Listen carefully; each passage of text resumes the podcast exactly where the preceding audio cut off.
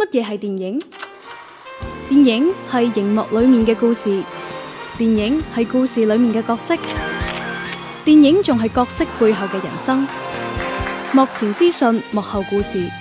周日映畫室，周日映畫室換個角度講電換個角影。度講電影。啊，你睇下你即係咁樣嘅，你好似阿光 B 咁樣咧，用嗰個 AI 同佢合唱咧，嗯就就就唔會俾人話你係假唱。哦，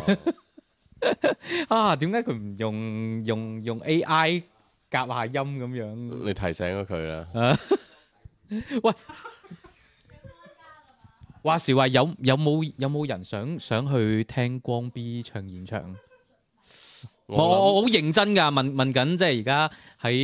諗你嘅入光入啲咗係揾光啊，揾 光啊！嗱。 O K， 嚟緊誒，阿鄭老師啊，開開始咗噶啦， 你可以揸咪啊！開始做乜嘢？啊，喂，你知唔知邊個係光 B 啊？光 B 啊，你嗰個年代哦喎，好， 你嗰個年代喎，尹光嘛，尹光我知，光 B 我唔知啊，。而家叫光 B 啊，哦，係啊光 B B 係嘛？啊係咯哇，真係融會貫通。啊好嘢，好嘢，好嘢， 講真啊，嗰個誒遲啲咧，即係係，今年嘅 Boxing Day 嗯，做咩？啊唔知做咩乜笑事，？今咪老老實實，今年嘅 Boxing Day 咧，就香港貿發局咧喺呢個誒、呃、亞博館啊，即係係機場附近嗰個展覽館咧，咧，搞咗一個叫做超十一嘅一個誒、呃、聖誕嗰啲呃 文文文藝創意市你集喺呢個啦。節目入邊都要幫貿發局做唔宣傳。係關鍵 咧，佢佢咧就話嗰、個誒、呃、貿發局誒、呃、個副總裁啊，專登同我講啊，佢哋 Boxing 嗱， Day 大家嗰注日意啦，啊係貿發局嘅副總裁專登同係啊我講，係啊其實呢句説話就到呢度就講完㗎啦，後邊講乜嘢就唔係好重要嘅。係真係重要 啊！佢佢話請咗光 B，咁喺 Boxing Day 嗰日咧就會喺誒嗰個超十一嗰個呃市區嗰度咧去唱歌，咁就俾咗幾張飛我，係啊，咁我咧就肯定唔得閒去啦。有邊個真係想去嘅話咧，就真係揾下檢票員，我真係可以送俾你啊，係嗯啦啊！光 B 係嘛？喂，我只係送你嗰個去去嗰個市區嘅門飛咧，即係入到去聽歌本身係免費啊。係，啊，真係阿鄭老師係啱從香港嗰邊翻返嚟，啊，係啊啊，我聽日又要過香港啊，啊，幾好啊！唉，應該係如無意外，應該係最後一堂啦。啊啊，那每一次看到哦好吧羅武老師的朋友圈呢，就嗯，羅武老師又去跟總裁啊，總裁啊啊，咩長官喂啊，見都唔及今日面同你傾偈。 喂，你你之前睇咗邊幾部啊？哇，三日七步三日七部，係。你數下。那 第一部呢，去看了一个媒体场的一个纪录片，应该也是要在香港上映的一部片，是张大千的一个纪录片，叫嗯《万里千寻》。嗯然后紧接着晚上的九点五十五，我去看了一个特价场的许鞍华导演的纪录片《诗》。嗯，然后第二天两场影展的修复老电影，一个是啊、X 圣治》是黑泽清的，嗯然后另一个就是我先前老早就抢好票要去看大荧幕的《天使 Emily》，啊，然后第二啊第三天，啊 第三天就是三场，呃，先去看了一个香港保育的一个关于璇宫戏院的一个呃文文物保护的一个纪录片，叫做《尚未完场》。啊，然后去看了十二月七号在香港上映的，我个人非常喜欢的一个土耳其导演努里比格西兰的一个最新的电影叫《枯草》，嗯香港的译名叫做《荒草残雪》。啊，然后紧接着就去看了一个特别热门的一个温情，啊不不是温情，就是动情大片《啊。年少日记哦，年少日記呢部我係都睇咗，啊陣間可以，陣間可以講下嘅。》啊。喂，我嗱我可唔可以 唔講？唔講陣間仲有一部你都唔想講嘅電影。誒 嗱，今日咁樣，因為之前咧就阿光頭佬帶咗啲禮品過嚟嘅，係你你介紹下啲禮啊品。 我都唔記得有啲咩但喎。 係總之有啊介紹你有有劉亦菲，攬過嘅攬枕係係係攬過嘅同款攬枕。係個括好啊，唉啊，仲哎有我啲跟你说，劉亦菲提點啊起廣州會不會有陰影啊？點解啊 點？解啊？哦 你知啊有以前有空襲啊嘛，唔係哦空襲，係攬即係嘛係推跌咗佢，撞跌咗哇哎佢。砰一聲咪都可圈可點喎。唉唉，做得演藝人員嘅呢啲都亦要有個哦啊，都唔係係㗎，㗎，啊或者要有個心理準備，即係會有啲啲哦安保措施做得唔好係啊，呢個係真係完全就係呢一方面嘅問題。啊。係啊嗱，今日咁樣誒、呃因為之前都諗唔到話點送啦，我即即係按翻以前嗰種辦法啦，反正都開咗直播啦，咁就誒、呃我我又話唔唔一定話揀最 top 嗰、個，咁啊前三嘅入邊，我哋到時揀一位咯，好嘛？誒、跟住有人問話平安未翻嚟，唔齊人，佢好似今日去咗整牙喎，同我哋講哦，係啦，咁所以就唉咁啦 哎，我覺得下一次可以呃播前開估，啊，開哦股哦，開今日估，係邊個誒嚟？哎又 冇獎嘅。冇獎開估咯。唔啊係嚟緊影視咧就熱鬧翻啲㗎啦。咁啊，劉老師又翻嚟，我諗更新嘅頻 率咧， 唉，就哎你唔好唔好唔好做呢啲不負責 就任會嘅有承變諾，化嘅，唔好變化 至於啊！有變化 OK 嘅，有變化至於變點變咧，啊有變化睇各位啦， 係哎係有一定有變化嚟哦係講。到到因為你啊以色列我唔做㗎啦，唉，真係到到你又要飛北京啦，係嘛唔係啊唔係，哦？OK，喂，講一部啊，鄭老師唔想講個電影先啦。嚇邊啊？個啊？誒，涉過憤怒的海，點解唔我講哦，點解哦唔咪想佢幾好睇啊佢？話佢睇到翻晒白眼噶嘛？哦哇！你睇下佢痛苦面具 真係，我們還是聊聊年少日記 吧。咪一個個講啦。 嗱，呢一部應該係上個禮拜講咁啊，上個禮拜我哋會更新咁啊，循例都講下啦。啊，受過憤怒的海嗎？係啊，佢幾好我睇終啊，究是沒有避開，是嗎？唔係幾好睇啊，我覺得。哦唔係你你先你居然去睇，啊，即係唔係唔係話 Lu- 先等阿鄭老師講下佢覺得唔好嘅位先，我覺得。係啊，咁梗係啦。我在努力的洗脱我看過這部電影的這個印哇，象。至又至於咁咁差咩？係，咯，已經有人話喂，唔係呢部係好多人嘅年度最佳喎咁樣最佳又好似佢啊，咁咁啊誇張咗啲，可能真係成佢今年真係睇咗呢部睇咗呢一部啦， 係啊咁應該係我呢本身是抱着極高的期待去看的哦這部電期影，待太高啊因為曹保平導演之前的作品我都很喜歡，啊！嗯就是他的很多的一些，包括早期的什麼《光荣的愤怒》、《厘米的猜想》、《狗十三》，就是步步經典啊啊，佢但是就這都一唔部講烈日灼心喎啊！啊， 烈烈日灼心一樣啊，都很喜歡。他的片應該是除了早期的幾部，剩下我全部都是大熒幕看的，從來没有缺席過他的電影。而且我对于曹曹保平导演的这个他的这个对于类型片的这种把控是很期待的。但是这部电影，我觉得让我失望的点，其实不是在他的这个电影的形式上面，类型片的这种表现的手法上面都非常好，嗯然后演员的表演也非常好。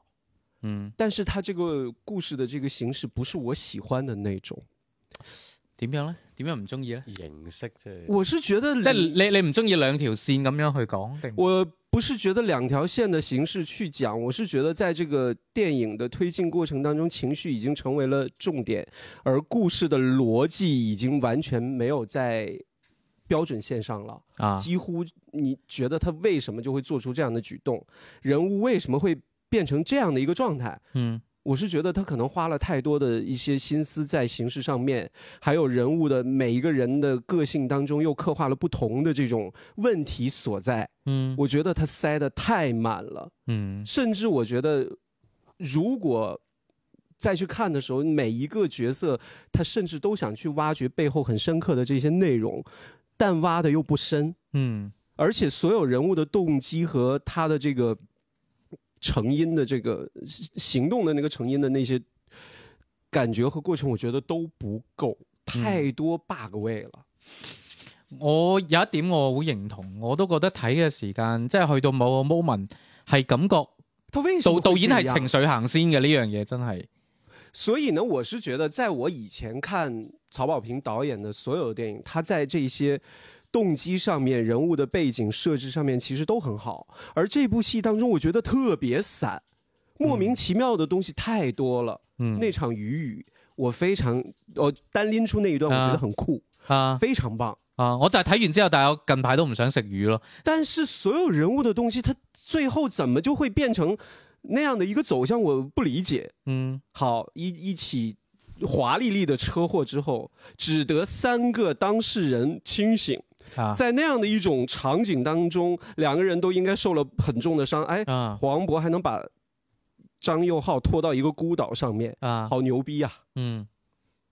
我觉得这些点是在我这边说说服不了我，说不通。佢三部車撞埋一齊嗰一幕咧， 我係瞬間覺得，咦，杜琪峰， 即係有有一啲咁樣，即係硬係哦，你命運交叉點，最後就會搞埋一齊嗰種感覺。但係嗰、個呃成、個天落雨嘅嗰個狀態，我都係印象好深刻嘅。呃，都那你应该去看看好莱坞有一个文艺片叫做《啊木兰花》，它有天上下青蛙的场景，差唔多，同花木蘭冇關係。啊，有人話呢部係咩年度話題之作唔算。话题之作，我觉得是有，呃唔我係佢觉得話年度話題之，喂，老老實實講，客觀啲嚟講，今年嘅年度話題之作到目前為止應該都係《消失的他》年年度話題孤之注作。一啊，擲，孤注一擲都算，係即係都係呢啲票房。如果这三个好勁嘅里头选择，我可能年度话题之作我会给到《孤注一掷》，啊，嗯，嗯但是这部戏係喎，而且你睇翻孤注一擲，啊佢上完之後嚇，啊，真成真係影個真係影響咗時局噶嘛，佢成個詐騙產業嗰啊個幾幾多連時根拔起段啊係咪真係有部分即係即係從某某種程度上嚟講，佢佢好韓國電影啊嘛，針扁時，那个再说回《涉过愤怒的海》，我觉得我印象当中那个曹保平的所有的类型片的表现形式，他都做得非常极致。嗯无论是他的那些就是人物的一些就是视觉上面的一些表达，还有潜在的那种那种躁动的那种情绪，我觉得都是非常好的。但是故事这一块，我还是过不了我的那一关。嗯他所有的那些我都可以给到四星以上，嗯，但是故事这一关我给不到。演员那边我也是觉得每个人都很好，包括周依然，包括很多人，我看网上也有人对于张佑浩的一些表演觉得他不够好。嗯，我觉得在 OK 不吧過還好啊，我覺得，我觉得还是 OK 的。我甚至覺得兩位年輕演員我表演出彩過。喂，而且張佑浩咧，佢因為我之前就都睇過好多佢嘅作品，電視劇他的《又鹦鹉好杀》我觉得也演得很好啊，電影又好，啊其實佢真係近幾年你話後生嗰批嘅演員入邊，即係我覺得表現佢唔嗰錯㗎啦。對佢他是邪氣嗰方面啊咧，展現出嚟係令人信服噶咯。嗯即係反正我自己咁睇入邊，我覺得誒呢、對年輕嘅小情侶，佢哋各自執着嘅點或者佢哋表現出嚟嘅嗰種狀態，係會令我覺得佢哋嘅表演難度其實係高過兩位資深演員嘅。啊哦你當年喺日本都係咁啊嘛， 咁要麼我翻唔到嚟，要麼我而家唔喺 度啦。 因為 佢誒周迅同埋黃渤佢哋嗰個人物嘅動機係好確定嘅，係，啊嗯啊我就係要揾張佑浩，我就一個係要報報仇，張一佑浩個嗯要係啊。一個但係要你張佑浩同埋阿周依係咪周依然？周依然周依然佢哋兩個其實仲要呃觀眾㗎嘛，嗯嗯嗯即係喺起碼喺表演上，我仲要嗯設計人頭上自邊己嘢嘛係所以我佢佢難度係大啲嘅。周依然在里面应该是让我眼前就是眼前一亮的，因为我她早前的几部电影我都看了，啊我觉得这个女孩子她是有很多的这种嗯戏剧冲突爆发力在身体里的，嗯嗯所以这部戏他们演员都没有让我失望。啊，你有冇睇過嗰個佢嗰部電視劇啊？电视剧三，月有了新角色，我看过周周依三然只上一部戏应该是那个《温柔壳》里面她演的那个脑子有点不太好的一个女孩子，啊啊，對嗯誒，你哋覺得黃渤演得點？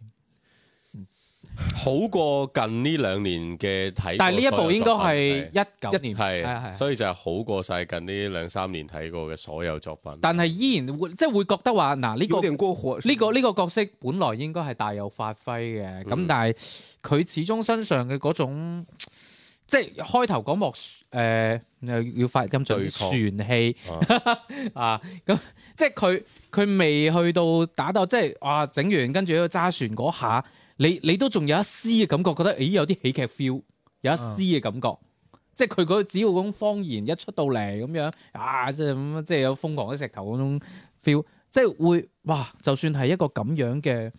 呃角色，其實俾到佢發揮，佢自己呢幾年真係自己將自己個人個天花板封死晒，就去到嗰度。我觉得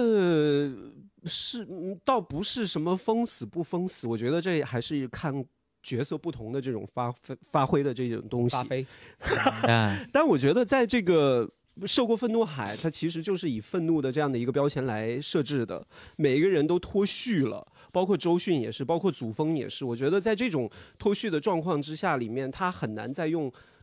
就是能够藏着演的那种表现来彰显。我觉得可能这也跟导演有关系。我觉得他在里面的表演，嗯我倒没有觉得什么很特别大的问题。嗯关键都是在人物设定和故事方面，我觉得有很多的问嗯题，让唔我差，但係就咁咯，係啊。让我好唔係佢前史，即係我覺得黃渤呢個角色嘅前史太多空缺啦，嗯所以令到呢個角色係係游離於成個誒、呃、現實社會當中嘅。譬如係誒，呃佢、應該係貧窮噶嘛，係咪？嗯，我理解佢喺入邊應該係處於都貧窮嘅唔算貧窮吧？算唔佢佢有幾條船嘅唔喎係，但係嗰啲船其實佢係咪船主咧？其唔係實佢唔一定係船主，佢可能只係個個廠長咁嘅角色，佢啊唔係董事長或者咁你都唔叫叫貧窮啦，如果係即咁。我有反正有我有一个问题，就是去日本留学是要花很多钱的不。用不用啊，嗱，即係個呢個問題 就咩？因為佢誒、呃一去到日本嘅時候，佢係落的士啊嘛。咁誒、呃我當佢喺羽田機場落車啦，啊佢搭部的士去到新大久保個位置落車。佢呢個角色應該第一反應佢係好貴係嘛？係啊啦，係好貴㗎就算喺羽田啊，就算喺羽田都唔算佢喺成田啦。咁啊佢落車嗰下，佢居然完全忽略咗呢個反應。後邊佢就開始嫌啲嘢貴啊，或者嫌啲嘢誒誒，即係生活質量。你諗下，佢好在乎佢俾錢個女噶嘛？即嗯係呢啲生活嘅嘢，其實佢係在意噶嘛。咁但係嗰下，我覺得，誒係咪有啲細節位係？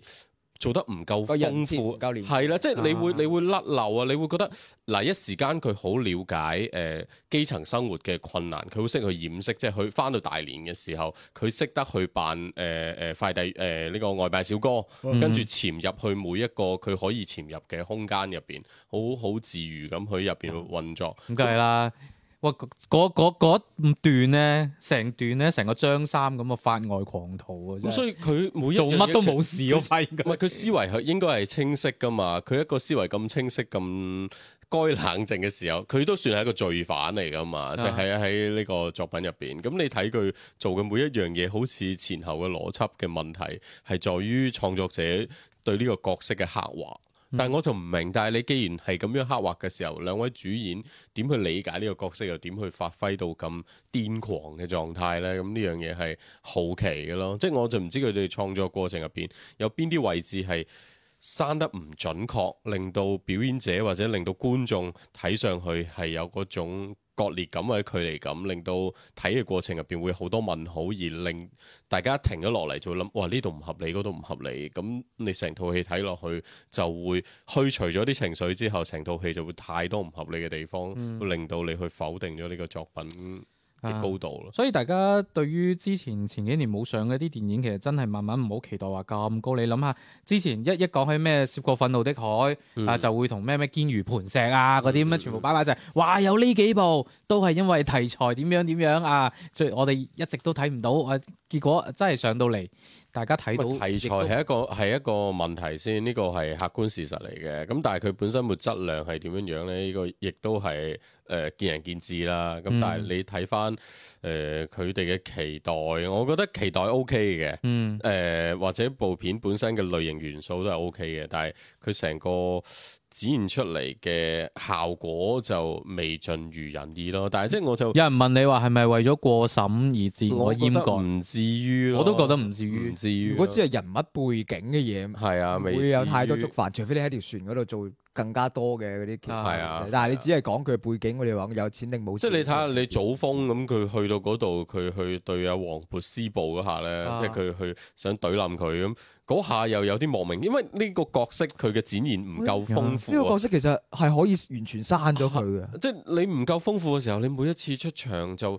你嗯你想睇佢深沉啲嘅表演，或者佢再老奸巨猾一嗯啲，或者佢人物嘅複雜性嘅時候，你喺誒、呃、現有嘅片段入邊係完全感受唔到嘅。我理解祖峰呢個角色，佢應該似係一個大大人物吧，無論係黑道定白道嗯嗯啊，嗯嗯嗯我覺得佢應該，因為你睇下佢仲可以叫個唔阿 Sir，係叫條僆哦叫點樣去捉佢個仔翻嚟。啊跟住又可以同阿 Sir 又可以傾到好熟嘅咁樣，嗯然之後又點樣仲又好有錢咁樣，嗯嗯我覺得佢係應該係喺入邊係一個應該黑白兩道都比較有實力嘅係啊人，但係又唔知佢係做乜嘢嘅喎。即係睇佢智慧又唔即係呈現出嚟嘅劇情又唔覺得佢好有係啊，智慧跟住後係尾咪無啦啦又要上條船，跟住誒就打啊黃渤啊咁樣。其實嗯我覺得唔係好佢上莫條船係話要去殺佢個仔，啊係我知，即係我覺得佢啊呢條線其實係好莫名其妙嘅。最大嘅原因就係為咗突出張友浩佢有嗰個動機啫嘛，啊，係嘛？即你呢個係係想突顯佢究竟有幾衰。係啦，即係想話俾想呃觀眾，哦，其實佢譬如話佢細個係咁衰嘅，啊所以佢係有呢個動機可能會殺嗰個周依然嘅。佢嗯其實想帶出呢件事啫嘛。嗯咁但係你搞咗個祖峰呢個角色出嚟，捱咗咁多時間，擺咗咁多畫面，但係其實我都唔知有咩用咯。即係我覺得嗰段係好好莫名其妙。啊譬如啊阿周友豪去放硫酸喺個公仔度張友開啊定。周友豪誒張友豪友豪張係張張友豪啊係咁樣放硫酸去害佢個妹嘅嗰一幕嘅時候，我就覺得嗯又係 即係呢細節位好奇怪咯。係啊，即係我我知，據我所知啊，就算我哋公司咧，我哋收到快遞咧，都喺出邊放完先至再拆，先至再咩？唔係即係係嗯即係就我嚟講啦。係如果係有一個玩具，即係你因為佢當時係係禮物啊嘛啊，亦知有一個玩具要俾小朋友，我自己一定會睇咗先嘅。咪而且佢係唔知個來源噶嘛，佢就知有啲咁嘅嘢，咁一彈出嚟，哇就咁樣就受到傷害。我都覺得有啲呢頭家都幾 幾莫名其妙喎，即係即係呢啲咁嘅小細節位咧，你就睇得出係咪有啲過於先入為主，或者就有啲創作上嘅忽略咯，即係太多嘅焦點放喺憤怒呢一件事上面。咁、嗯但係佢最後聚焦嘅點係放翻喺。他者視角同自己主觀視角入邊同一個世界嘅觀點去呈現呢種衝突嘅時候咧，都有一種可能係因為即係在座各位做父母咧，都係比較責任心，啊咁但係唔可以即係忽略。你話曹保平有好 唔係有好多人做父母咧，啊係真係好劈唔咩啊㗎係嘛？嘅，咁 佢唔係係咁佢之所以對誒阿阿祖峰呢個角色對個大仔有咁多仇恨，其實都係同呢啲有關係噶嘛。咁佢肯定係緊張頭家，佢唔單止簡單誒、呃、緊張自己啲啲錢啊、財啊、權力啊等等呢啲咁嘅嘢，咁佢肯定都係緊張屋企嘅。咁但係喺呢啲各個細節位嘅設置方面，就係有啲馬虎咯，即係只能夠咁啊講啦。这个原作是有原著原著好似係有，小說係的啊好係似啊係對係啊，然後後期的時候，我看網上很多人放在重點討論，就是对对于爱的这种，就是家庭对于爱的这种付出啊什么的。但是我后来又回想到整部片子里，没有一个人对于任何一个施就是受害者是有爱的，就里面所有的人物表现出来是爱，其嗯啊实都是没爱的。啊，他们有什么爱啊？如愛没有爱。咪即係叫如愛。呃就几乎就是包括黄渤，包括闫妮，对于周依然，还是周迅和祖峰，对于张佑浩那个角色，其实全都是特别冰冷的这种东西。嗯，可能他就把这些全部无爱的这些人物设定的背景，加上所谓的愤怒的这些东西，就做出如此之撕裂、冰冷和残忍的东西。嗯，呃，还有一个点，我觉得是挺特别的，就是、呃、都在说这个电影的尺度，应该是这些年来是比较大的一个这个邊大荧方幕面上先？面就血腥啊、暴力啊这种东西的这种。啊我我我，因為啱啱講起孤主宅，我覺得某某啲某啲場景我睇落去仲痛啲喎。但是但是这些那种痛是很直观，啊它也有有冇你近排睇過咩爆裂點啊係嘛？咁咁咩？你你啱对啱啊，一样很痛啊， 就更加痛啊，两三刀的那种痛。啊哦，嗯对，这这种我觉得可能也是，可能我在想，曹保平在通过这部片，除了要表达的是那个当下家庭关系的那种冰冷的状态，还有对于疼痛的这种视觉嗯上面的这种表达，做的如此之暴烈，嗯或者是如此之给大家留下深刻印象的这些元素的东西吧。嗯，誒，的確呢一部整體嚟講，因為我哋之前嗰個預期係比較高嘅，嗯我啲節目局嘅幾位 partner 都好早就已經講過話上嗰陣嗯要去睇。嗯嗯咁誒、嗯的確嗰個邏輯線有好幾個位，包括點解阿黃渤賴咗咁多嘢，無論喺中國定喺日本，嗯賴咗咁多次，好似咩事都冇咁樣，嗯即係即你都好難解釋成可成能個就是狀情绪呃成为这部电影表达的哎呀重点了。係啊，情緒先行，對咁你對就會導致邏輯就會失咗焦咯。嗯所以係成個創作，即係你觀你睇嘅過程入邊，當然其實可能啊，周迅嗰句話都係重點嘅，即係你憤怒只因為你無能，嗯咁佢成部片就去呈現佢哋有幾無能咁，嗯或者係咁樣樣唔知，但係就每個角色都仲係撐緊啲意思咯，或者佢篇幅入邊佢平衡得唔夠好咯，所以點解我話反而會覺得兩位後生演員嘅嗰個內容呈現出嚟會比較足嗯夠、比較充分咯，即係會覺得哦睇翻落去嘅時候會理解翻當代嘅呢班青年、嗯或者部片中入邊嘅呢班青年佢所經歷嘅或者佢嘅價值觀嘅形成，去導嗯致到點樣嘅結果，我覺得呢個會係有啲意思咯。但係你話至於再上一代嘅，或者佢成個故事入邊呈現嘅各方嘅關係就嗯，有啲簡單咯。誒呃睇下哦啲哦我補充一啊句，我喺睇嘅過程入邊，我突然間有一幕係好成個人醒晒嘅，就係啊教誒呢位女仔講日文講日文嘅嗰位老師，好似我以前嘅嗰位日文老師，係嘛？但係已經係。 ski 係，但係呢位老師就已經失聯咗啦，係啊，即即係呢位老師失聯咗啊，失即係去咗聯係絡失去聯繫。但係我日本嗰邊啊嘅，你唔好咁樣亂咁縮寫，但係 我日我日本嗰邊嘅朋友亦都冇咗。你可以講我冇，乜聯繫，啊聯繫唔到啦我，真冇係聯聯繫喎，繫唔到，聯繫因為唔到話啊過。失聯而我家 再唔係再講翻啲比較私人同部電影冇乜絕對關係嘅，就啊係呢位老師當時係有病，即係有重病，啊跟住係退咗學，咁啊即係誒退離休啦，可以咁講啦啊，我哋咁講。咁跟住就大家都冇咗佢消息，咁但係突然間喺個大銀幕度，你見到一個咁似曾相識嘅面孔嘅時候，嗰種感覺、嗰種衝擊力係好強嘅。呢個就我好個人嘅誒誒誒感受咯。啊我識咗你之後，我見到光頭， 唉。 我都係 會係咁嘅咩？好好好。唉喂，同樣都係子女教育咧。誒、阿鄭老師啱啱都講咗，佢佢又睇咗嗰個《年少日記》啊嘛。誒、嗯，呃呢一部喺今年金馬獎咧，就都攞咗幾多提名。之前咧就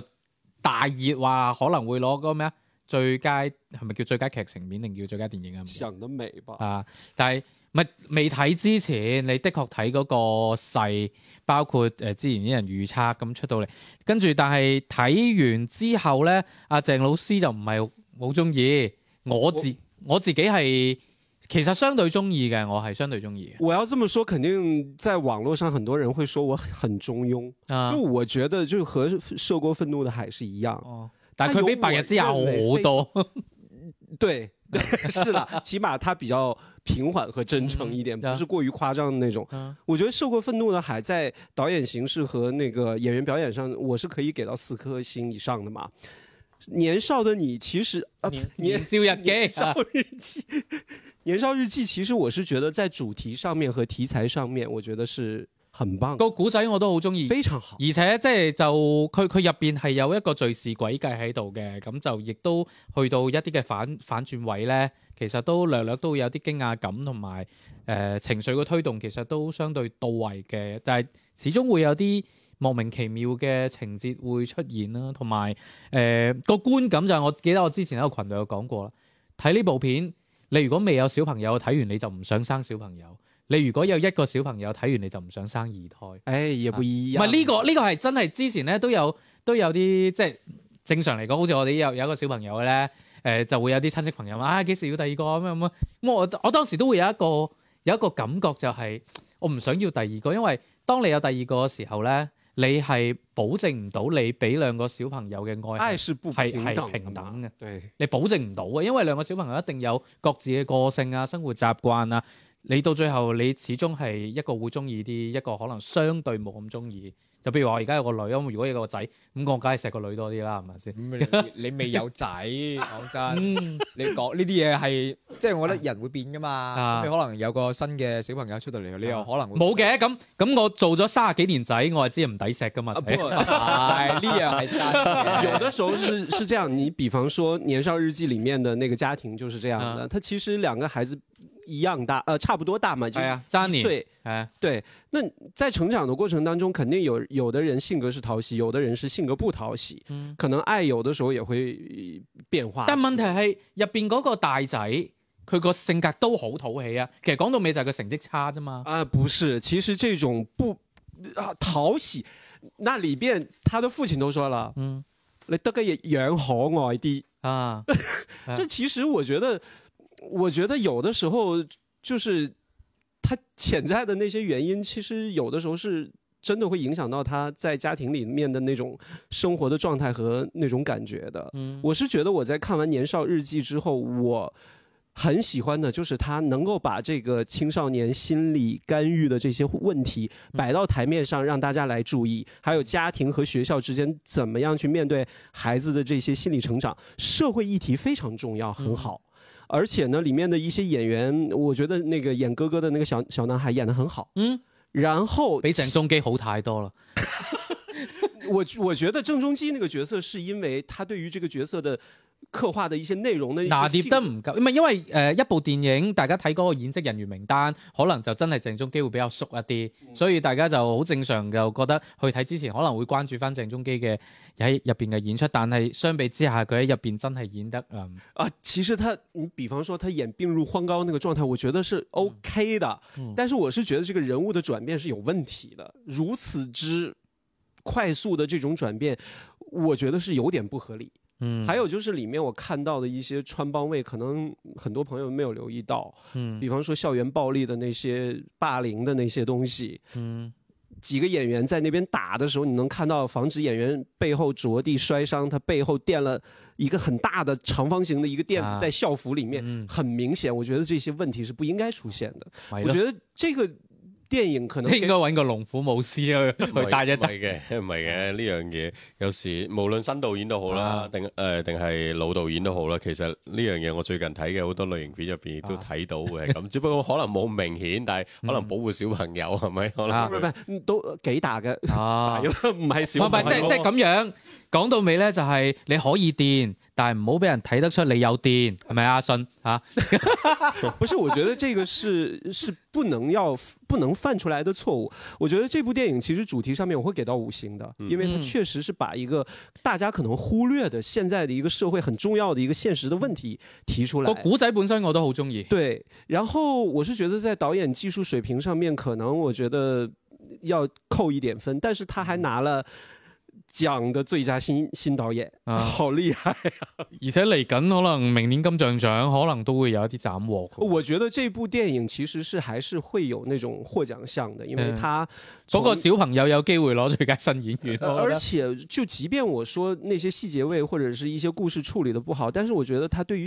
那个哥哥那个小孩子的角色的一些细微的内心刻画和处理的方式是很棒的。嗯，我觉得这个电影其实它是有很多优点的，嗯当然我所 care 的那些缺点是可以忽略不计，嗯因为这部片我听说还是在内地送审中，啊那就希望它真的能够嗯公映。係其实大家应该看一看，其哎实现在心理健康这些问题是很重要的。阿阿啊大佬就話佢最中意嘟嘟嘟嘟嗰個位啊，我我都認同，但係但係但係但係嗰個位就我覺得有有劇透嫌疑啦，咁就誒唔喺度講啦。另外有一位朋友話鄭中基唔演喜劇嘅話，會唔會出戲？其实我真的倒觉得他演病入荒郊那个状態啊，啊，他的病入一些膏行肓啊，為應該叫其实是 O OK 的。啊。他演喜我就我唔係，主要係佢入邊嘅佢嗰個形象咧，即係唔知阿暴龍哥、暴龍哥啊、廣西啊嘛，即係佢喺入邊演一個資深大律師嗯咁嘅樣，係嗰種好明好好標籤化嗰種香港中產係高級知識分子嗰種樣，咁但係硬係就嗯冇冇乜律師味，即係我都我都我我我都準備食小弟不才都識得幾個資深大律師，但係。好残 忍啊！这个都都係啦，唔唔係 都冇係乜似律食鹹酸菜嘅多啲係嘛？係 啊，嗯这个电影我是还是很推荐大家去看的。啊，对，唔係我比較中意一點咧，就係、其實我之前喺群入邊又有講過，即係呢幾年咪多咗好多即係啲香港導演咁啊拍四字電影咁樣，咁嗯啊呢、一部都係大部分喂老實講，你數翻呢幾年啊，真係覺得好嘅，我我自己覺得就可能正義回廊咯。冇啦，其他我諗唔起有邊部係誒、呃我我特別中意，但係有一個同樣嘅問題就係、呢一班四字導演啊出到嚟嗰啲濾鏡又差唔多，灰灰白白咁樣，不你特别你去睇白日之下就跟住咧誒嗰個、個訴求啊，劇情訴求，最後個走向又係差唔多，即係只有個別嘅唔係咁嘅啫，大部分都係揾一個社會議題，好去呈現，通常係啲社會邊緣嘅話題、人物誒、呃某個社會低嘅階層嘅問題，好哇好慘，好被動，點算呢？怪呢個制度啦！嗱，呢個制度嘅問題，即係佢最後反正所有嗰個情緒宣泄點咧，就就推咗去呢度，就僅此而已啦。嗰種感覺就會包括我睇《白日之下》都係咁樣，就會覺得喂呢、個導演其實對於社會問題睇嘅嘢佢嘅見解其實好淺啊，即係將所有嘅原因歸咎喺一個你最唔需要要負責任嘅理由。點頭，係係啊，就你 你你你你其實係你個見解係好淺，而且個敘事係不負責任。咁當年少日記佢好啊好在咩咧？佢個話題個切入點相對細啊。其實佢講翻有細膩，係啊，大家誒、呃子女教育、誒、呃青少年成長呢一種，大家亦都更加容易有共鳴感。大家都做過學生，即係都翻過學堂，就算自己冇俾人霸凌啊，或者同家長啲，可能都會聽講過。即係嗰種、呃、即係大家個共鳴感會更加強一啲咯。我是觉得现在我不再对香港的年轻导演有特别高的期待了。啊，你看你所说的四字的电影，我一直其实都没怎么看，什么《正义回廊》啊，什么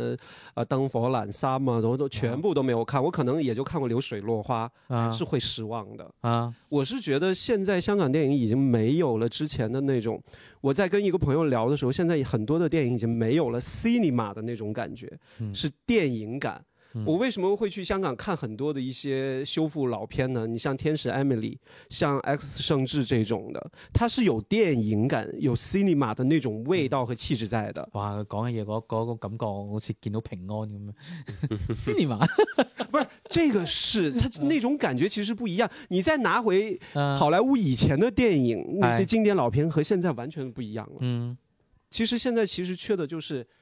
电影感的那些东西。现在话题先行的这些，我觉得在呃台湾地区的电影，还有香港地区的电影都是这样的痛我苦。覺得係咪呢一班香港演，我上次都想講啊，係咪佢哋嗰個、呃、成長嘅過程當中，即係影響佢哋創作嘅嗰段成長嘅過程當中，韓國電影俾到佢哋個衝擊會相對比較都唔大係啲。啊而家你哋嘅好多年年輕導演都係韓國啊呢啲類型片，即係大家都片上覺得啊，即係韓韓國電影佢拍社會題材有一手啦嚇，咁、而且過往亦都有好多真係電影出到嚟，可能真係改變到某啲現實嘅。咁但係誒、我想講呢呢樣嘢其實係經過咗一定嘅工業積累嘅。係啦，其實個問題係佢類型片嘅技巧跟唔上嘅。嗯你類型片技巧跟得上嘅話，你個議題可能你只要穿針引線就可以㗎啦。輕描淡但是不用花那麼多的力在裡面。即即我唔係話唔中意，我都中意有有作者表達嘅作品咁，但係你類型即係作為新導演啦，一個你可能錢唔夠，第二個你經驗唔夠，咁、你喺類型片嘅技巧入邊，你真係要學透一啲，學精一啲，咁你整出嚟。部商業電影嚟噶嘛，都係咁你要揾藝人嚟去擔綱，你去加啲類型元素，咁你都係希望部片又可以滿足到表達，又可以賣得到，咁你下一步先至有着落噶嘛。咁咁但係你上一步都唔掂嘅時候，你下一步點掂呢？咁你要掂嘅話，你要賣得，要收得，要有乜鬼嘢獎都好啦，即係嗯你無論係邊個地方嘅咩嘢工業獎都好，你係咪都要攞翻啲渣拿？下一個投資人，因為你第一步就政府幫你誒、呃、撐撐啫，雖然啊唔多，但係都係一個好重要嘅部分嚟噶嘛。咁好，第二個就係你要消費者 buy 咁呢樣嘢好關鍵。咁、你睇翻誒誒我哋群入邊啊，大佬啊，定係邊位邊位水軍都有分享過誒。呃截至目前為止，今年嘅誒、呃香港華語片冠軍入邊，其中一部仲係啊啊啊嗰部叫做咩啊？給十八歲的我啊！啊，啊嗰部咯，嗰部片咁你都仲係可以攞到華語片嘅前十，你諗下佢上咗幾耐啫？咁你有消費者 buy 先得㗎，咁你其他嗰啲 即係你都冇消費者咁去 buy 你，咁你係咪要諗下辦法票房同獎項之間點去平衡呢件事，你先有下一步，你先可以做得到。咁所以就係類型片技巧好一啲，純熟一啲，大家會記得會會 buy 嘅。嗯，係有人話，有人話係咪因為曼聯尋日贏咗，所以我聲音高亢好多？ 諗多咗，可能係因為個咪開大 咗。係拉翻細少少先。哇！我啱先覆覆咗一輪消息，真係啊， 又又望咩啊？冇嘢啊，就係嗰啲日常嗰啲好乞人憎嗰啲工作，哦咁有邊邊啲工作唔啊唔乞嘅人憎嘅，錄演嗰室咯， 啊？而家就工作嚟噶嘛？啊啊，刚才就是呃，罗武老师就刚才就是说到电，我有说到电影感这个话问题嘛，我就很想问一下罗武老师，就是我原来想要在香港看的那部电影，就是《周处除三害》， 啊！其实我是觉得它应该是会有电影感的东西，我但覺是得你唔會中意，但係我覺得阿 Lu 會中意，係咯，啊，我我未未有機會睇啊，即係以以以我對各位大家都合作咁嘅咁一朋定友，有靚 女啦，一定係 有靚有女。靚女，唔係有有有王王靜啊正都係啊我靚咁女。係都咯，我都哦好中意都王都有除靜嘅 啊，咁咪咯，除三害嘛，就係但啊我又因为我不知道你有没有看过那个郑宝瑞导演的《命啊案哦睇咗啊我我哋節目傾過㗎，》，我没有，我到现在没有看嘛，啊啊我不知道《命案》和《周处除三害》会有相。完全唔同類型。嗯，OK，好，完全唔同類型，誒、 啊即係大大家就記住，誒、大家睇嘅時候咧，睇下有冇嗰種成個故事框架、故事劇情走向，有當年睇韓寒小説嘅嗰種感覺，啊，小说又另计，不要看韩寒电影就好 了。即係會有啲位會有啲荒誕感咁樣。有人問我哋會唔會睇綠野陆陸爺陆爷，哦哦啊 Green Line 啊，扮爺嗰部啊嗯嘛，，啊，我應該唔會睇，哦哦，唔知點解就係一睇就唔想睇咩嚟㗎？綠野，啊有即係阿范冰冰去咗韓國，啊、哦即係即係然后即是係我对中国导演拍的一哎部女性的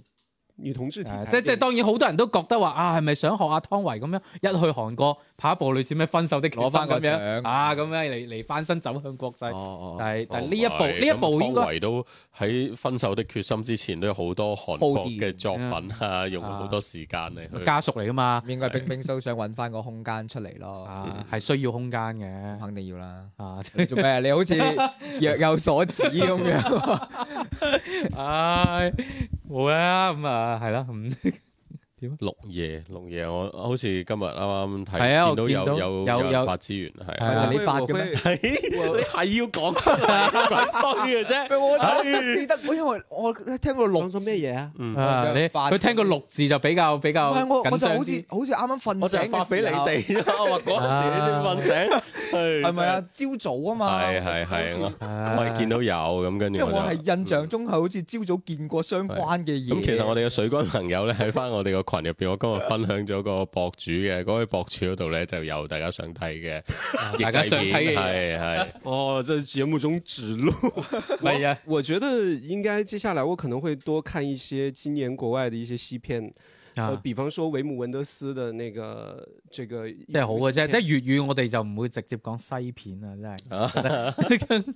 啊，我知，唔係我哋以前都講西片㗎，係係係我哋以前都講西片啊嘅即係。即係一一講到西片就你哎呀，真是怪怪地咁啫。係成日是諗緊乜嘢，啊就係諗緊乜嘢？你冇你你 發音發準啲，真係你你啲粵語同我林雪嗰度學。都都啊！話咗哇，啦林雪近排都好唔得閒喎，應該唔行林林雪聽講要閉關一頭半個月喎。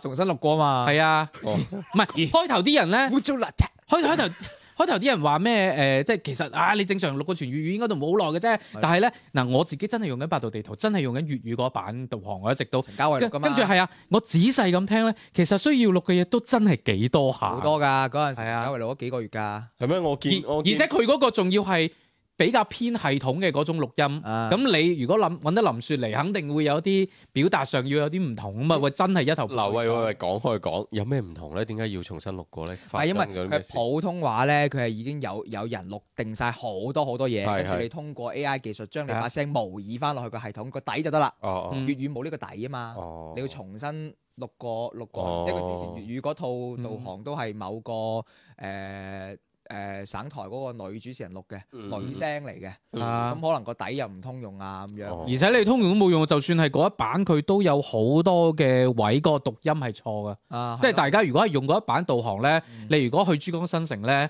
嗯佢你就會聽到佢話咩跟住落嚟直行進入 lift 德大道，咁佢就會有佢，哦因為佢會有好多類似啲咁樣嘅。係係啊，再例如例如咩咩咩前方要有限速啊，佢就話請小心慢航，哦係啊哦即係會有好多呢啲嘅係字啊音都咪就係嗰啲底，總之係咗個基底㗎咁嘛。啊咁百度咪要多謝林雪。多咩者啊？我覺得我覺得係佢 哋。百度今次真係唔知諗乜嘢，即係你打到個堅力太大，你嗯後尾得嗰幾係咪得幾句嘅咋？入邊就係诶，佢我試點聽就三句，嗯一頭一尾，係咯，啊，中間可能有一句咩超速嘅，哦，跟住我諗夾埋可能都係最多十句啦。誒即係佢炒到咁犀利，越預熱就越又哦預咗成係啊個原幾來鐘仲仲有好多關鍵嗰啲公關係有問題嘅，當時俾人噴咧，佢仲話啊要照顧全國嘅。喂，大佬邊個會 down 林雪嘅語音包啊？廣唔東人咁樣係咯你你本來冇粗口都已經覺 得係啊好唔林雪諗都都有啲，譬如話熱愛粵語嘅四川人，我哋群都好多啊嘛。係係係，即係即一係定係對粵語文化係認同噶嘛。係啊！你傷咗我火紅的心啊！咁啊，關鍵又話咩港普啊，大佬林雪天津人佢佢又唔係講港普啊嘛，佢普通話準過好多內地人跟住㗎佢。AI 出到嚟又好，總之就啊唔似咯，唔唔係佢 A I 聽得出個音色咧係有少少模仿翻，但係唔似係啊即係成個都我真係唔風格首。先我唔用誒呢個語音導航嘅先，即係啊我導航就奉旨唔聽聲嘅，啊攞嚟聽翻我哋節目嘅，唔啊係， 因為揸車嗰陣時咪啊，你誒就淨係睇嘢唔聽聲咯，哦跟住聲嘅話有另外一套系統聽節目啊。喂咁樣唔揸車好似袁啟聰嗰啲咁唔需要 導航㗎，國珠三角哦全部唔用導航。 咁啊唔知喂，但係跟住係係係令我諗通咗一件事啊！即係你以前喺日本，我唔知係你有冇接觸，即係係誒、呃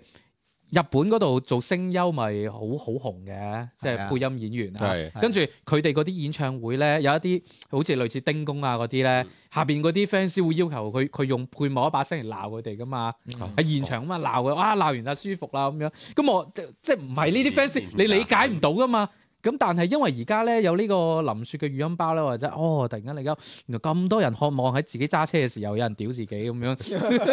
哇哇！即即即啱先講掉頭嗰屌，屌，啊調轉自己個頭啊！ 唉，真係聲音馬賽克都嚟唔切啦，真係。唉冇事嘅，即係 B 站係冇粵語直生播物真嘅係。好。所以百度地圖咪驚咯。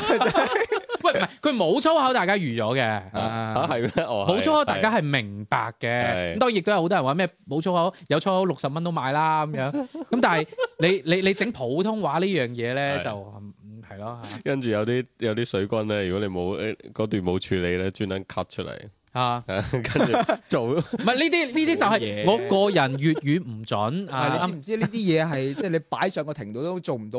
證據噶嘛？啊咁貧嘅，啊哦係嘛係咯，哦大不 OK 了咪刪 咗佢。 AI 啊！ 但下一下一次唔更， 唉，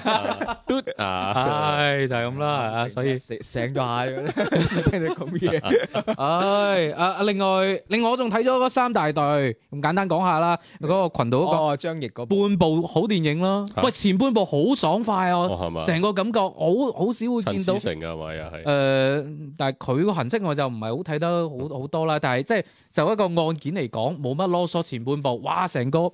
呃案件由發生到你偵查，到分工，到線索一步一步推，好順暢。嗯唔知點解到咗後邊咧，即係佢個主題係講話誒張譯佢哋呢個三大隊誒、呃中間因為誒、呃捉到個嫌疑，捉嗰個兇兇案嘅嫌疑人兩兄弟嚟嘅，咁啊捉到個誒細佬啊，跟住但係因為涉嫌嫌刑不公，令到呢個嫌疑人死咗，咁佢哋三大隊嘅所有隊員咧就被判監。誒、嗯，即係都判咗幾年出翻嚟咧，都決定要繼續去追查埋剩低嗰個逃犯嗯。嗯啊咁樣嘅故事。佢故事本身係有好有意思嘅，嗯亦都好適合做電影劇本。大佬你誒、呃，當然佢係真實故事改編啦，啊話係咁話話佢最後點樣誒輾轉咗全國多個地方去揾，嗯你後邊就好似一個 PPT 咁喎，幾個字打出嚟，哇咁誒四川啊，跟住喺度好似又好流水帳咁查咗一下，跟住誒點樣誒、呃、沈陽，跟住即係嗰種感覺就係、後半部感覺就係編唔落去啊，成後個編半部陳思成可能就去咗行消失即他嘅路 演，咁所以唔係因為為後邊太流水帳，以至於你最後捉到嗰個罪犯係冇乜爽快感，亦都冇乜劇情推動感咯。嗯係、啊，即係半部好電影咯。你話睇唔睇得咁啊？都睇得嘅。係佢係幾時上啊？我係睇咗點映嘅嘛，點映嗰場個上座率好高唔啊。係即係我話佢正式上映係，誒係咪即係下一個禮拜，應該下個。禮拜吧？ O K，因為嗯最近咪嗰個一閃一閃亮，哇！星嗰部星完全睇唔明點解會咁咧？喂，嗰部唔知我我啊，喺群度問咗兩三次啊，究竟呢部係咩嚟嘅？係咪點解應該啊所以我究竟係咩人去買飛啊？應該咁我後尾先知道原來佢係咩十二月三十號嗰個係一啊三一四嗰個點佢會係啊飄雪啊，唔係佢飄雪咧係咁嘅，即係戲院咧係咪要全部都有啊？要要自己買設備嘅，即係譬如有啲係片方供應啊，有啲係擠擠嗰種噴雪嘅，哦有啲咧戲院咧就有條件嘅咧就買嗰啲誒做雪機就啊幾百蚊嘅啫，咁就可以有啲咁嘅效果，喂但係。但我睇翻個陣容屈楚蕭啫嘛，系啊，即係喂呢啲嘢都係咁噶啦，部片有咩即系部片有咩睇，唔係關鍵嚟噶嘛。嗯關鍵係你擺黃一博，可能個票房都唔一定有咁高哦吧，？佢預售係咁呢啲都係消費咁犀利嘅嗱，所以你部電影拍得好唔好，有咩主創，有咩導台前幕後，根本都唔係問題緊要啊，係啊銷售做得好得啦。哎係啊你知唔知點解？一闪一闪亮晶晶，我听星星说是星星 星星，啊， 对，一是一个很爆的网剧，哦但係如果有好爆嘅網劇，我哋應該都知㗎。係啦，唔知就啊係我都唔知部劇咧，我就睇誒豆瓣咧，原來係原班人馬嚟嘅，導演到主演，跟住咧就六點幾分嘅啫。咁啊，我尋晚係哦，唔係我尋日係啦，我踎住喺度睇嗰個預告片嘅時候咧，咁啊見到咦。又係喺部巴士度偶遇啊，嗰啲咁嘅素材嚟嘅，咁我睇即係近呢幾年啊嚇好多呢啲咁嘅情感青啊，春愛情係啦，嘛包括係我哋睇呢個金馬嗰個展映咧，啊入邊咪又係有巴士啊係係包括之前嗰、個誒誒誒，我哋內地有部不斷閃回嘅嗰部嗰部電視劇开咧，端哦係咯，又係咁係部巴士，即係我我咪睇住嗰部就哦唔我唔係係即係我偶話我遇，睇住嗰一幕啊入邊，我就覺得哇呢啲。太熟啦，即係人啊係個誒所謂誒拍短片睇過嘅啦都啊都拍過出嚟嘅嘢，點解 想見你零點一啊嘛咩啊？咁即係點啊？又係有穿越劇情嗰啲。係啊係啊係啊係啊 係啊！嗱係咪係咪係咪？我喂哋但係打佬咁即係月光寶盒咯。咁你想見你嗰部電影都冇咁爆啦。嗱跟住啊嗱，當時你論咪劇係咯，論劇嘅話，想見你嗰陣爆好多喎。誒前一日我知道呢有呢部片，跟住尋日見到開始話誒、大家再討論啦，係業業內喺度討論啦，跟啊住到到尋日晏晝又見到有間戲院話我呢度退咗兩百張飛喎，咁、哦，所以究竟係點一回事真係唔知，反正依家預售數據就話唔知咩人去，睇。係啊，即係你唔知道佢具體嘅。誒呢個宣傳渠道，誒、啊，或者係銷售嘅消費者人群，跟住喺咁一定有邊啲地方抖音噶啦。係啊係啊，誒、有誒咩啊？呢、個貓眼平台後邊就已經睇到誒、有佢嘅其中一個出品方咯。抖音啊嘛。係啊係啊係啊，我又喺群入邊啊啊啊啊，啊，有個朋友就係係係。咁所以呢啲數據嘅嘢，大家睇下就算咯，係咯，即係大家想去湊熱鬧係啊嗯嘅，幾時湊都得㗎啦。我仲見到佢有而。且呢部電影應該唔會喺我哋節目跟住嚟緊會喂講主要噶。係佢就算賣到十億我都唔會去喂，睇。佢好多揭秘㗎，佢由由一三一四上上下下，唔係唔係，但係呢樣嘢全部都唔有新晒嘅鮮啊！之前好多電影都做啊最過啊後噶啲。夜晚我都我都唔係咁經所以歷過啦。即係係咪咁多人爭住做老襯咧？我真係唔明，但係真係就係個銷售數據啊，係睇到嘅，係啊啊， 咁啊過億喎，咁你大佬真上映前廿幾卅日預售過億，咁咁啊創咗影視記錄㗎啦，有一個影視記錄㗎啦，你話啲記錄幾容你易知唔知做？對上一個令我好疑惑嘅記錄係乜嘢啊？係啊係早排江西嗰個彩票 啊！啊，我又覺得好奇怪，即係呢兩件事我睇唔明係啊， 嗰個嗰個就一定要穿越啦，係啊真係我真係諗唔明。哇！關鍵我係攞十萬蚊出嚟真係啊！你睇人哋為咗中獎係可以攞十萬蚊出嚟，你哋為咗聽節目連個讚都唔點，學下嘢啦。唉，真係唔知唔知邊啲穿越人先做哦唔得係應該講係即係距離上一期更節目嘅呢個期間，的確又發生咗好多事到。係啊！係即係又淋雪啦，又彩票啊，又五月天啦，係，係主要嘛？都係主要都係 新聞女王入邊。唉，慢慢我新聞裏面我已經棄咗坑啦。點解啊？你睇邊幾集？你睇後邊啊？係嘛？我睇咗應該第八、第九集啦，就覺得話好似都仲係停留喺宮鬥，就覺得冇乜意思咯。哦咁係咁咁有啲上一格早局喎。㗎啦我而家慢係啊嘛慢仲追緊，係嘛？哦可能因為因為女仔睇唔啦，係即係如果你有啲係話題。你你係當宮鬥睇咪 O K 咯。咁我見好多誒、呃即係即係有一啲同行朋友啦，就喺度講啊，終於知道嗰啲誒其他嗰啲，譬如話做醫生啊、做消防員啊嗰啲，佢哋睇職業劇嘅感受啦咁樣，係咯我。覺得呢個又唔存在參考空間。嗯，唔係即係會會有嗰種感覺就話誒、呃即係因為我本身唔係特特別中意睇宮鬥劇，嗯咁你你如果個核心本身就係宮鬥劇，咁、我咪睇其他咯，係啊。因為我啊我我就一路都唔覺得我尤其我最近仲落單買咗部 Steam Deck 嘅 OLED 得版啦，啊知，你唔 啊即係我話我係我從一開始我都唔覺得啊有任何嘅呢呢邊啦，係咪呢邊嘅嗰啲新聞行當嘅人去嗯講對佢哋對呢部劇嘅觀感，我覺得完好多。我知啊，我係話話 B 站幾多咩咩新聞主播看新聞即女係王我覺得啊嘛係完全收皮啦，即啊， 係先唔好講嗯環境完全唔一樣，啊，做嘢方式完全唔一樣，嗯做嘢嘅導向完全唔一樣，咁你評咩啫？嗯，評咩有咩資格評啫？冇嘅。咁我香港面都同我朋友咧，都都有講。嗰啲鞋，嗰啲鞋， 即係起碼人哋係嗯真係咁樣嘅環境啊，嗯佢哋有資格評啲啦。我呢邊就，唉，你哋省流量就省流量，知唔知啊講？讀省流量。啊明白。冇嘢 嘅，要都都都要流量嘅。不過而家最最搞笑係咩咧？晚晚都睇嗰個 DV 現場啊！又一點歌 啊！喂，你有冇估到一個民生節目最後佢本身係一個音樂節目？喂，好！正，晚晚都佢跟啊住最新個劇情咧，跟住有人點歌啊，即係啲劇入邊啲人物點翻俾劇入邊，好鬼假啊！真跟住佢係讀出嚟咁樣，哇，幾好我啊！以前我我是呃这个节目的忠实观众，啊我阿 媽係咪好多㗎，而家即係以前即係其實係咪即係廣東嘅電視台入邊仲有呢一類咁嘅節目存在嘅？外地係咪就已經少之見少？都其實都好唔多會，你會咩你咩其實黃金眼嗰個咩？係啊其實而家哦名啊係而家最多嘅都係呢一類嘅民生節目類係啊，因為講真，唔唔係好做係啊師奶又中意睇係。啊，你永遠都唔係，因為我我有我有朋友係啊有有同學都喺今日關注嗰啲 team 度噶嘛，係啊佢，話佢從來都唔憂冇嘢報道嘅，每日都會收好多電話。啊哦，係係係係，呢個係嘅。咁但係你報唔報到啊或者點嘅形式報出嚟？嗯冇啊日嗱你而家本都你而家今日關注就已經係我哋阿爸阿媽睇嘅啦嘛。咁但係你啊 DV 現場就唔同啦，幾正係咪先？啊開闢咗你個點但係但係 DV 現場可能大家都只係為咗睇最後嗰下 咁，我哦上上網係上嘅網啊睇。啊以嚟都係有點歌嘅咩？係但係近排紅啊嘛，即係啊，佢又喂，但係講真，啊呢一種模式其實你真係要去到審美疲勞都好快嘅啫好。快㗎啦。唉，講真，呢部啊劇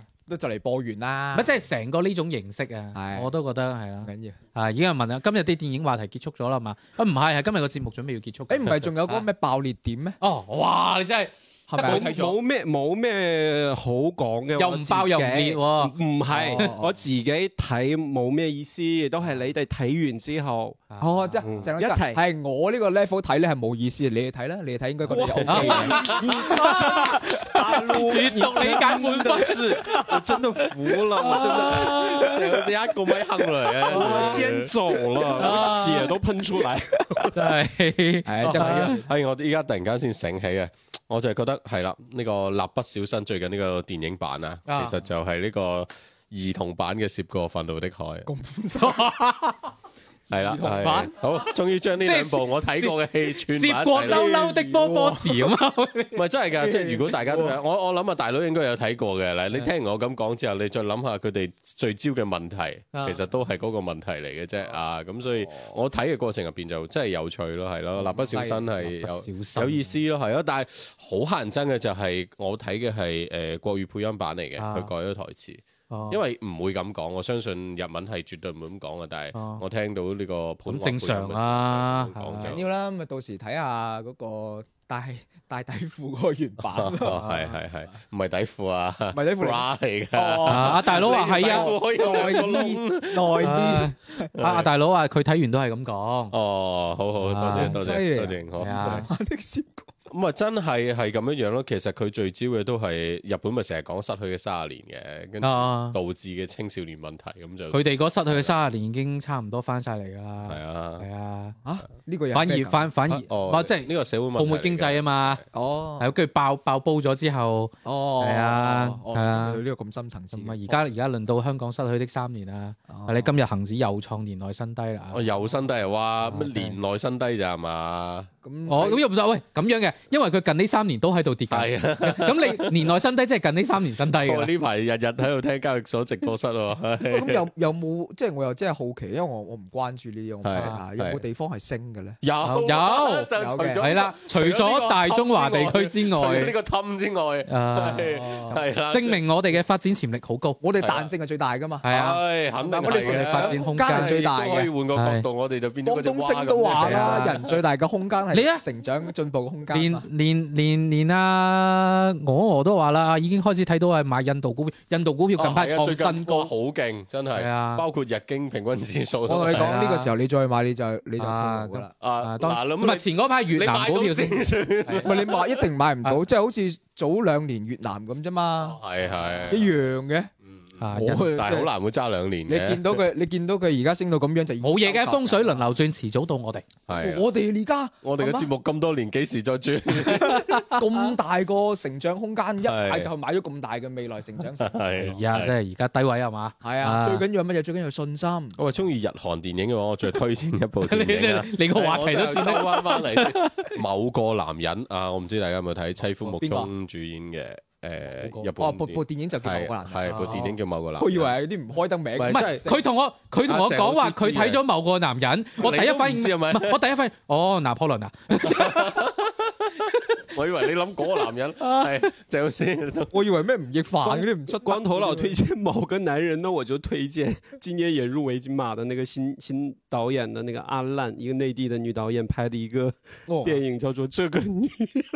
這個女人，哦，某個男人，這個女人。係。 O K， 但係啊今次黃偉文寫啲歌咁覺啊嘅， 哦，但係嗰部我真係了解甚少喎。你知啊嗰嗰個獎出咗嚟之後，有啲電影都冇鬼買，個豆瓣度，所以我揾唔到。啊阿 Ray 哥已經叫你快啲去抄底啊！抄抄，我你喺度俾啲錢我好唔好啊？你估我唔想抄啊？ 真係，我係冇錢抄咋。啊鄭老師繼 續。誒，》，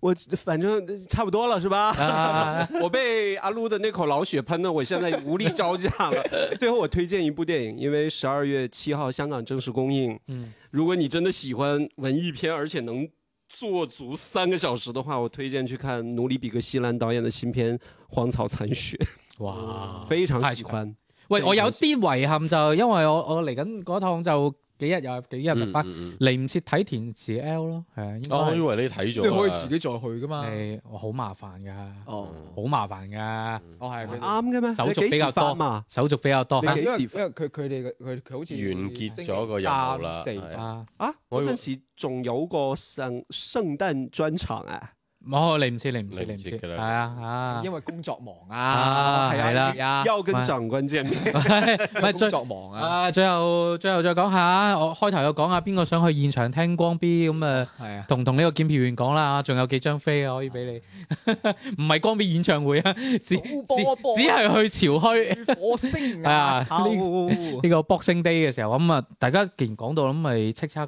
投票俾佢咯，係，啊，支持張敬軒，唔使俾張張敬軒仲咁後生佢，你講真，光 B 係 咪你哎咩意思先？啊？唔係即係你諗清楚。 尹尹光係真係紅得今年嘅咋， 咁啊係，我覺得尹光今年唔攞呢一世都冇乜機會，係啊，真係嘅，係啊。 喂哇真係好傳奇喎！如果佢係咁，生涯生涯最由生榕涯樹最底去到叱咤，有人問光 B 係咪光頭佬？哇！你都你你你都幾識做詞嗱，講咁真 講啊真，如果係光頭，你應該叫頭 B，啊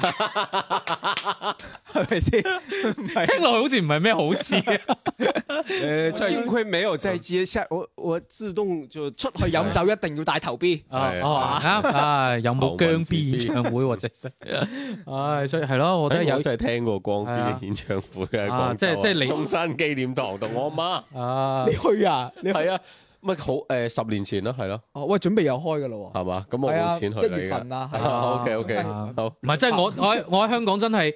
誒近排香港大家討論得最多唔係區議會投票就係叱咤投票㗎啦。哦，咁啊區議會投票我真係見到好多廣告嘅，係啊啊，嗯就去到就呢個禮拜日啊我都嚇見到離晒譜誒，你隔離都見到啦，嗱，隔離黐住 好多海隔離報，見到唔係講隔離笑見唉咁啊，即係區議會投票，可能我哋大部分嘅水軍都投唔到啦。咁嗯但係誒叱咤嘅話，係咪以註冊一個冧就可以㗎？咁我真係唔知啊。好似係註冊一個冧就平 O 時 K，以以前都係睇電視嘅啫喎，係啊有得投票有自己即份係嘅啫連。連古天樂半首歌都可以做最受歡迎男歌手，咩唔咩咩咩十大中文金曲叱咤頒獎典禮勁歌係即係金曲啊以前咁樣比咧，係叱咤係最好睇嘅。啊，係娛樂性最好嘅。唔係叱咤係啊，叱咤佢有樣嘢好，佢好似係佢會將成首歌唱晒，啊，即係有啲獲獎嘅上去唱半首嘅啫嘛。 TVB 嗰啲咯，係啊，而且叱咤嘅話，以前啲主持人嗯即係動作係先能係交係，即係都係電台主持。係啊，咁啊係啦，咁啊一月一號啦，係啊， 女歌手點解冇亞視咩意思啊？哦，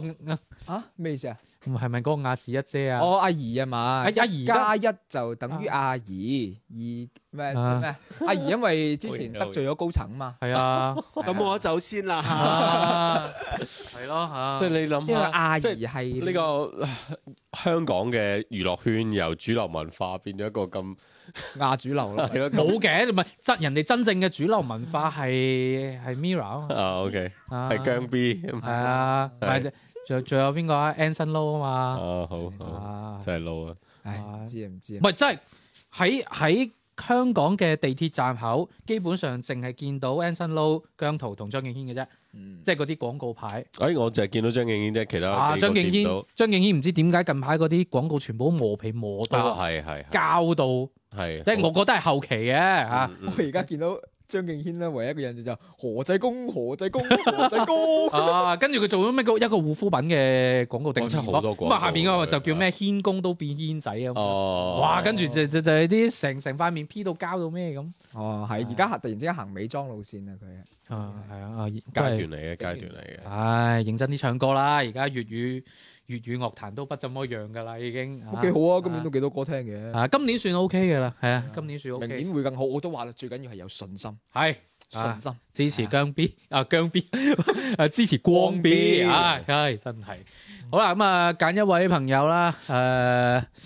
誒，唉，你咪後揀啦，我暗箱操作噶嘛可以，你啊而家直播揀喎，係咪先？啊我我我直接 直接直接揀咗，費 事。我 老師即時我費事留啲嘢唔係喺唔係，即係中間揀做揀翻揀翻係揀翻一位誒誒，即係同我哋中間溝通得比較多呢個啦，係嘛係？掟飛機攬十級運動員，邊個嚟嘅？一啊一一聽就好似啊啊啊啊啊！一係阿 Ray 哥，一係啊同，埋 Ray 哥係呢個，誒 Ray- 咁咁係咪啊？邊個啊？啊啊！ Ray 哥梗係唔俾佢啦，成講咗咁多哎呀次成請日我哋成話日成日南拍自己呃人話拍自拍點讚發紅包嗰個叫咩名啊？哎呀！ 咩嚟㗎？唔係唔係有個人個 ID 係改咗，係發咗個紅包定係咩派啦派死嗰個？哦係佢啊，好似係佢啊。啊，係啊，哎呀，嗱你你你你喺嗰啊潮啊，係啊潮個啊，啊咁啊，你出到你乜地？你就喺嗰個誒 B 站嘅私信嗰度覆一覆誒檢票員啦嚇，我哋遲啲會送翻俾你㗎啦嚇。嗯，啊啊啊！三歲妹仲喺度話啊，點樣抽獎啊？想要攬咗，遲咗啦！哦唉，真係我啱啱都講咗，人哋中獎都肯抌十萬，你而家先嚟聽點中獎啊我？而家就即刻攞隻杯咧，係啊口呢個新鮮嘅二氧化碳，抽哦，空氣啊嘛，À, 啊，係啦，係啦，咩？再見，拜拜。半年後啦，係拜拜。